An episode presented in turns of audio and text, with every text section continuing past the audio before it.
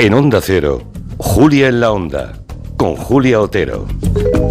Lo que nos van a contar hoy en Territorio Negro Luis Rendueles y Manu Marlasca parece más propio de una película de acción que de, la realidad, ¿no? Pero claro, llevamos ya 700 espacios casi y ya sabemos que la realidad de Territorio Negro normalmente supera la ficción. Así que hoy nos van a hablar de un grupo de criminales, un buen puñado de criminales, muy profesionales, insisten mucho Manu y, Luis en, su profesionalidad, ¿no? Que se dedicaban con éxito ¿eh? a reventar cajeros automáticos. ¿Qué hacían? Pues lo hacían volar, ¿no? Lo reventaban y los hacían volar por los aires. Eh, no crean que que es un robo menor. ¿eh? Se han llevado cientos de miles de euros por este procedimiento de reventar cajeros y por eso pusieron a trabajar juntos a la policía, la Guardia Civil, los Mossos, porque así atando cabos y entre todos pues han dado con este grupo eh, que debe estar ya a la sombra en lo que han llamado Operación Mozzarella. Me encanta el nombre, Manu y Luis. Buenas tardes. Buenas tardes. ¿Qué tal? Muy buenas tardes. Bueno, luego ya resumiremos en qué ha consistido esta Operación Mozzarella, ¿no? Ah, bueno, el porqué del nombre, pero antes con ¿Por qué tres cuerpos policiales? Esto tampoco es. Mm, no, es muy normal. no ocurre muy a menudo. Una coproducción tan grande o una UTE, mm. vamos a llamarle tan grande, de tantos cuerpos policiales, no es lo normal, ¿no? Esta operación Mozzarella, que ahora diremos por qué se llama así, terminó finalmente con la, el arresto, la detención de 15 personas que, tenían entre, que tienen entre 22 y 45 años, que son, como decías al principio, 15 tipos muy, muy, muy cualificados. O sea, gente muy profesional, con mucho oficio y con muchísimos antecedentes. Por tanto, algunos de ellos han sido de detenidos hasta 50 veces en sus vidas por distintos delitos. ¿no?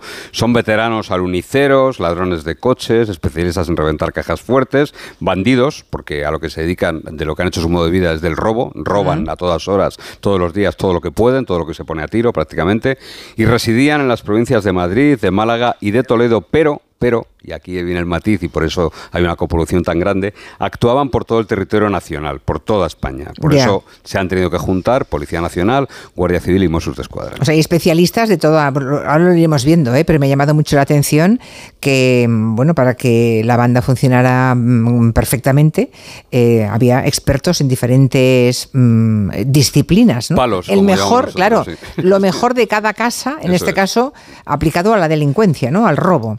Bueno, bueno, ah, seguramente esto de reventar y hacer estallar los cajeros no lo deben conocer muchos oyentes. ¿Desde cuándo existe esto? Los primeros robos de este tipo en España fueron hace unos 10 años y eso coincide con la llegada a España, concretamente a la Costa del Sol, a Málaga. Allí llega y se instala Warner Rossi, que es un tipo italiano, cincuentón, que es el maestro de lo que hace tiempo se llamaba Pizza Slide y que ahora se llama Petaca. Básicamente es meter en alguna ranura de un cajero automático de un banco un artefacto explosivo con la suficiente potencia como para que reviente y quede el dinero flotando, el dinero a la vista, pero no lo queme ni lo destruya. O sea, es todo un arte. Claro, es que es, tiene que ser su justa medida, claro, no es fácil. Hace unos años eran delincuentes chilenos los que volaban los cajeros automáticos empleando bombonas de oxígeno y acetileno, pero era una técnica bastante salvaje incluso para los propios ladrones. Muchas veces las explosiones eran demasiado fuertes. Ya, bueno, el caso es que tenemos a un italiano, eh, que, ¿qué pasa? ¿Que ha enseñado a toda la parroquia, a todos los que han detenido es ahora? Un, es un personaje, un tipo cojo, porque hace tiempo que tuvo un accidente y tiene una eterna cojera, un fumador compulsivo de marihuana, se fuma lo que no está escrito, pero es un artista. Es verdad que Rossi lleva muchos años perfeccionando esta, esta técnica ¿no? para volar cajeros. Hace unos años lo que hacía era introducir el explosivo, eh, eh, que era una lámina fina, lo metía en la ranura de los billetes con una pala similar a la de los hornos de pizza. De ahí, se llama, de ahí que se llamase pizza slide, porción de pizza, ¿no? el, explosivo. En la última década, en los últimos 10 años, Rossi ha estado entrando y saliendo varias veces de prisión. Fue detenido hace muy poquito otra vez, el pasado mes de abril, porque estuvo varios meses fugado después de no volver de, un permiso. ¿no? Y en las, en las estancias que tiene fuera de prisión, pues no, no es que se haya apuntado al paro o que, empiece a madrugar, ¿no? sino que sigue dedicándose a este negocio tan productivo y por lo que se ve también otra cosa que hace es pues algo que está muy bien en casi todos los oficios, que es crear escuela y enseñar a los pequeños. Ya, ya, en todos los oficios, pero en este particularmente, así que eh, supongo que esos discípulos em, aventajados de Rossi son los que ha detenido en esta operación eh, la policía, ¿no? Operación Mozzarella. Y se llama Mozzarella Mm, será por lo de la pala de la pizza, para meter por la ranura, ¿no? Eso es. Uno de los objetivos principales de esta operación es un malagueño de 33 años, se llama Javier Bermúdez. Ya fue detenido con Rossi, con su maestro, en el año 2017. Otro de los que ha caído ahora, John Martin, lleva trabajando con el italiano hace años y en Madrid se juntó con, también con lo mejor de cada casa, con otro palo, ladrones especialistas en alunizajes que procedían del barrio de Villaverde, que es cuna de, mucha, de, mucho, de mucho histórico de esta historia. Sí, tanto. En 2018... O sea, hay barrios que generan este No, no, tipo... en Villaverde. Bueno, Villaverde, Villaverde están es los de mejores aluniceros de España. Madre Sí, sí, mía. Y los mejores conductores, ¿eh? Exacto. Ya, ya, ya, ya. O sea, si quieres, si quieres alguien para robar o para que te conduzca un coche robado, tienes es en a Villaverde, Villaverde. encuentras muy bueno, sí. En 2018 ya se detectó que algunos de estos aluniceros ilustres empezaban a pegarle a los cajeros automáticos con unos explosivos muy bien hechos y hechos por una figura clave en toda esta operación, que es el fabricante de las bombas. Bueno, que ya no es ese cincuentón italiano afincado en Málaga, ¿no? No, no, no, ya, Ya no. no, No, vale. no, no. Eh, ahora la policía cree que desde hace unos cinco años más o menos, todos los cajeros que estallan en, en- en toda España se hacen con los artefactos que diseña un tipo, un de 46 años, un antiguo mecánico llamado Alfonso Gavarri. Alfonso Gavarri vive cerquita de Villaverde, en el barrio Este de es San Fermín. nacional ya, ¿no? Sí, sí, sí, es nacional. De hecho, todos los detenidos de los que vamos a hablar hoy son españoles. Todos, Todos, vale. absolutamente, sí. Todos son españoles. Bueno, pues este tipo lo que ha perfeccionado la técnica de Rossi y vende estos dispositivos explosivos a un precio que no es barato, ¿eh? entre los 500 y los 1000 euros. A ver, un momentito. Este señor fabrica en casa explosivos que vende a los, a los Sí, chorizos. él tiene dos viviendas en, en el barrio San Fermín, un bajo y un segundo, creo recordar que es, y en una de esas viviendas eh, lo que hace es eh, fabricar, la tiene convertido en, en un taller, ¿no? Bueno, y este Vale. Gavarri se ha convertido en el suministrador para cualquier organización que se quiera dedicar a este tipo de robos. O sea, Él es el proveedor. Es un proveedor de servicios. Eso Y a es. este le pueden pillar, porque este puede decir Está que- detenido, está detenido. Sí, ¿eh? estuvo No, en claro, porque es muy fácil detenido. decir, es que es muy fácil decir, no, yo, yo esto lo hago para, yo qué sé. mm, No, porque cometes un delito ya de tenencia de explosivos. Ah, bueno, vale, Claro, vale, vale, vale, no, porque si no, a mí como lo, como lo usen, yo le hago la pieza, pero como lo usen después, él no se mancha yendo a los atracos, claro. No, él no, nunca. Él no, él no ha ido a reventar un cajero. Bueno, Nunca. bueno eh, sin hacer un tutorial, ¿eh? Es- ese tipo de, por favor, los explosivos, ¿cómo los hace entonces este tipo? ¿Cómo Mm, son? Consiste en un contenedor metálico del tamaño de una caja de un CD, ellos lo llaman petaca, que alberga entre 200 y 400 gramos de pólvora negra, de la que se usa en, en los petardos. ¿no? A veces la mezclan con perclorato potásico, con azufre o con aluminio.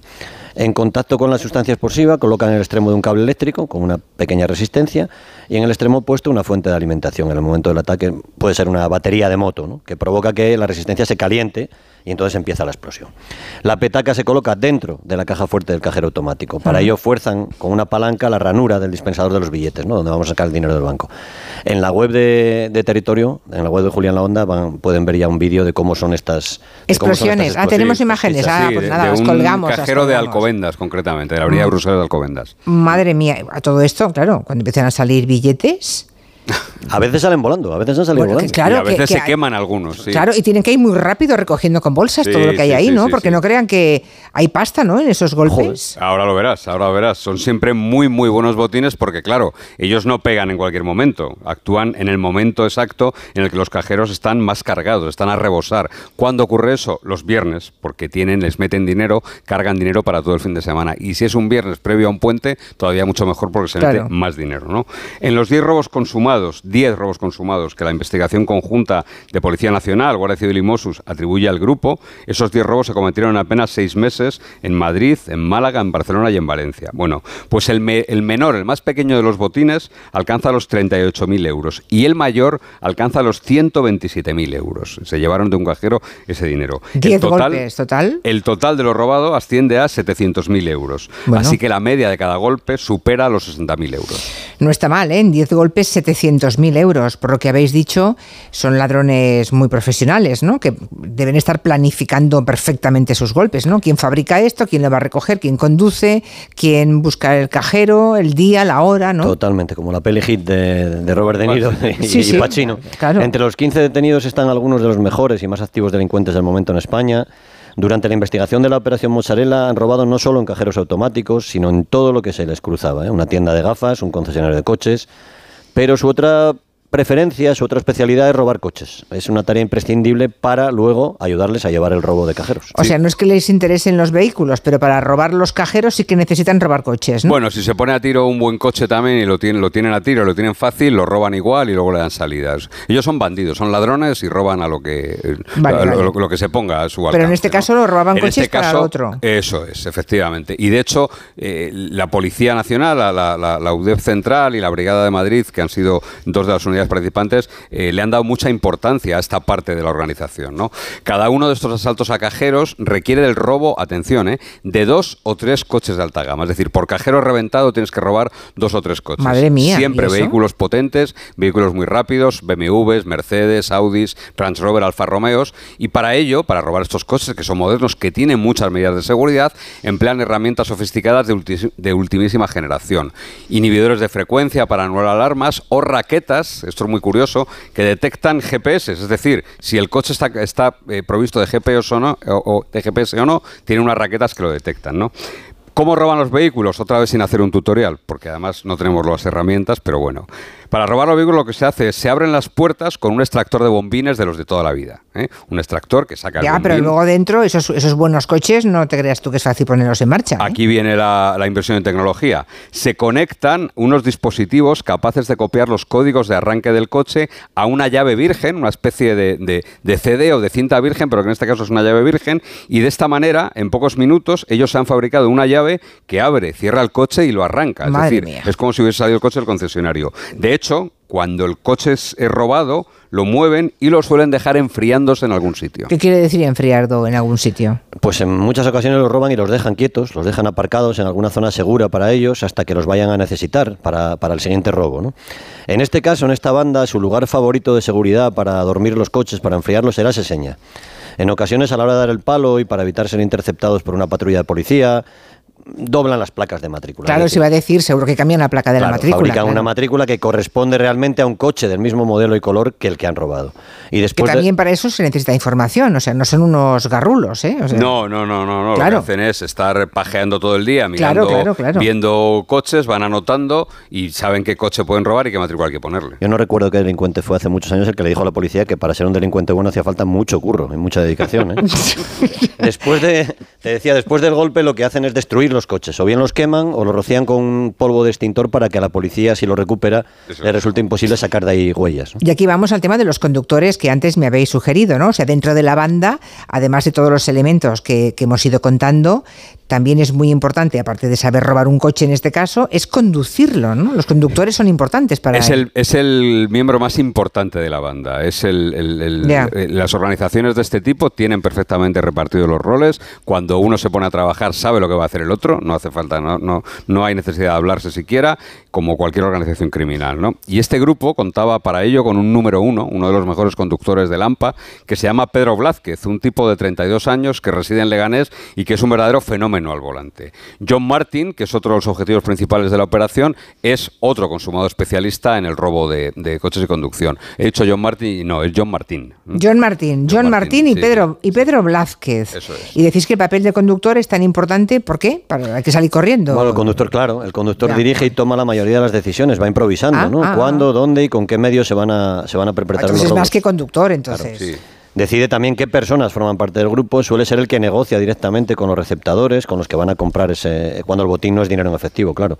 El papel del conductor es el rol más valorado por parte de los componentes de estos grupos. Es el Depende, que más dinero se lleva. también. Claro, depende de él, por ejemplo, evitar que el vehículo en el que los actores se desplazan sea interceptado por la policía. Un conductor bueno nunca tiene que abandonar su puesto, tiene que tener el coche siempre arrancado y estar listo para escapar del lugar, incluso con las puertas abiertas en caso de ser detectado por la policía. Casi nunca ellos, eso sí, casi nunca entran en los escenarios de los robos. En los cajeros. O sea, los que conducen no, no se No, manchan. no, es, no, como- no. es como el que hace no. los explosivos. No, no, no se meten en el cajero, no se meten Ya, en un ya, teatro ya. de operaciones, nunca. Oye, y además de tiendas, cajeros, coches, ¿hay algún palo que también toquen estos delincuentes? Pues sí, y esto ha sorprendido bastante a la Policía Nacional porque eh, le estaban pegando a lo que se llama un amarre, un secuestro Express. ¿no?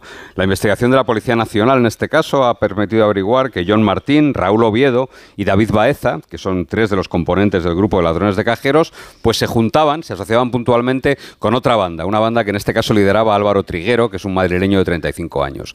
Este grupo lo que estaba especializado no era en volar cajeros, sino en vuelcos, es decir, en robar droga y dinero a otras organizaciones criminales. Ah, o sea, no, no, no a la gente, sino a otros, a, otros mm, delincuentes. Eso es. Para ello eh, iban de policías full, es decir, se hacían pasar por policías, tenían placas, chalecos, armas, eh, sirenas para los coches, mascarillas de las que utiliza la policía, todo, todo para hacerse pasar por policías. ¿Y, este, y, este grupo desmantelado ahora por la policía también se dedicaba a eso, a robar a otras organizaciones? ¿Sí? Estaba especializado en eso, pero la policía le atribuye en esta operación dos robos con secuestro, con amarres, que te decía Manu, a empresarios chinos cometidos en la provincia de Málaga en marzo y en abril de este año. Pero que era narco el chino. Los dos, no, los dos palos fueron ah. posibles porque gracias a que John Martín tenía un santo, es decir, un chivato, un tipo que le informaba sobre cuándo esos ciudadanos chinos iban a llevar mucho dinero en efectivo encima, una costumbre que tienen algunos ciudadanos chinos. Ese santo, ese chivato, se llevaba una tajada buena en torno al 30% del botín de cada golpe que había, que había avisado. Pero hablamos de secuestros, de, sí, sí, secuestros, secuestros de verdad. Eh, Mira, el primero de ellos fue cometido el 9 de marzo pasado en Vélez, Málaga.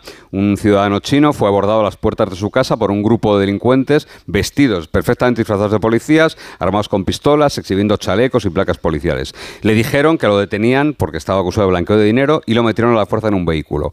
A partir de ahí lo maniataron con bridas, lo llevaron a un descampado y le dieron una tunda, una paliza para que revelase el lugar en el que ellos pensaban que guardaba mucho dinero en efectivo. Lo cierto es que el tipo solo llevaba 1.270 euros encima y después de robarle eso lo liberaron. O sea que este golpe no le salió demasiado bien porque seguramente la información que le dio del santo no era del todo buena, ¿no? Pero hay otro secuestro, creo. Sí, con mejor santo y con mejor información. El 12 de abril el mismo grupo asaltó en el polígono Guadalhorce, también en Málaga, a otro ciudadano chino. Llevaban dos coches robados a los que habían doblado las matrículas y a esta víctima la vigilaron hasta que averiguaron que llevaba encima 30.000 euros en efectivo y 3.400 más en un pagaré. La víctima contó luego en comisaría que después de haber cobrado varias deudas de establecimientos, fue atacado, fue abordado por dos vehículos que le cerraron el paso por delante y por detrás sus ocupantes salieron, le fracturaron las ventanillas izquierdas y lo sacaron del coche a la fuerza. Después de robar el dinero, se llevaron también su coche, un Audi Q7. Ya, ya, ya. Bueno, entiendo que, la, que toda esta operación acabó con las pruebas suficientes como para imputar un montón de delitos, ¿no? A los 15 detenidos. Han pues sido 15 robos, secuestros, todo esto, ¿no? En esa operación, como dices, hubo 15 detenidos, 23 registros. En esos domicilios y locales registrados se ha encontrado una, una montaña de pruebas. Armas de fuego real, munición, todo tipo de herramientas de última generación para robar coches, tracas y petardos de los que salía el explosivo, la pólvora con la que se cargaba ese explosivo, grilletes, chalecos, placas de policía y más de 40.000 euros, en euros en efectivo, de los cuales, y esto es muy curioso, 6.000 euros estaban tintados con una tinta especial que permite el rastreo para saber exactamente de qué cajero ha salido y cuándo estaba ese dinero en ese cajero. ¿no? ¿Qué me dices? Este montón de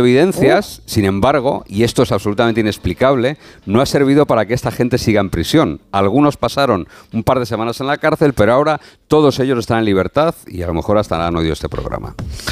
Ah, vaya. Seguro que, están, seguro que están trabajando. Vaya, vaya, vaya. O sea, están, bueno, claro, porque no han hecho, salvo el caso del secuestro, ¿no? Eh, eh, digamos, daño físico no se lo han hecho a nadie. No, no salvo ese secuestro a esos dos ciudadanos chinos. El problema es que estamos hablando, como ha quedado claro, de una organización criminal. Desde luego, ha quedado clarísimo que es una organización criminal. Con un fin común. Que sí, que sí. Que yo estaba ahí, iba a hacer la broma de que menos mal que son 15 y no 11. por lo de Ocean, Eleven. Ocean Eleven, sí. Eh, no se parece a George Clooney ninguno, ¿eh? No, eso, eso me imagino. no, daría para una película divertida, para una comedia tal, pero en fin, em, son delincuentes. Está clarísimo. Manu Marlasca, Luis Rendueles, muchísimas gracias y hasta la semana que viene. Adiós, hasta luego. Adiós, un beso.